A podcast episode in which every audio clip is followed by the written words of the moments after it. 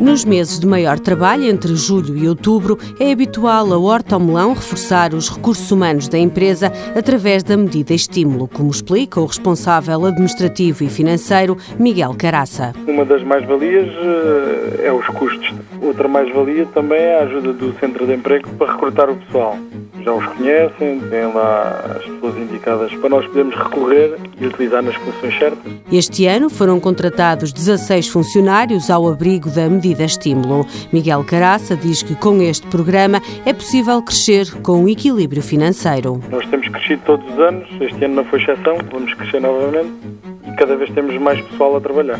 É cada vez mais complicado, a carga fiscal é cada vez maior e as empresas depois não conseguem andar para a frente. A Horta Melão é uma organização de produtores com 32 associados. A Horta Melão é responsável por o escoamento do, da produção dos associados.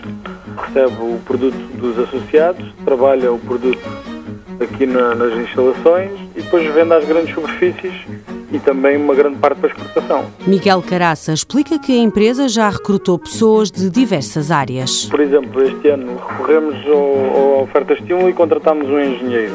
Recrutámos uma administrativa, contratámos também alguns funcionários para empregados de armazém, portanto, três áreas diferentes. No futuro, esperam poder continuar a recorrer aos programas de apoio à criação de emprego.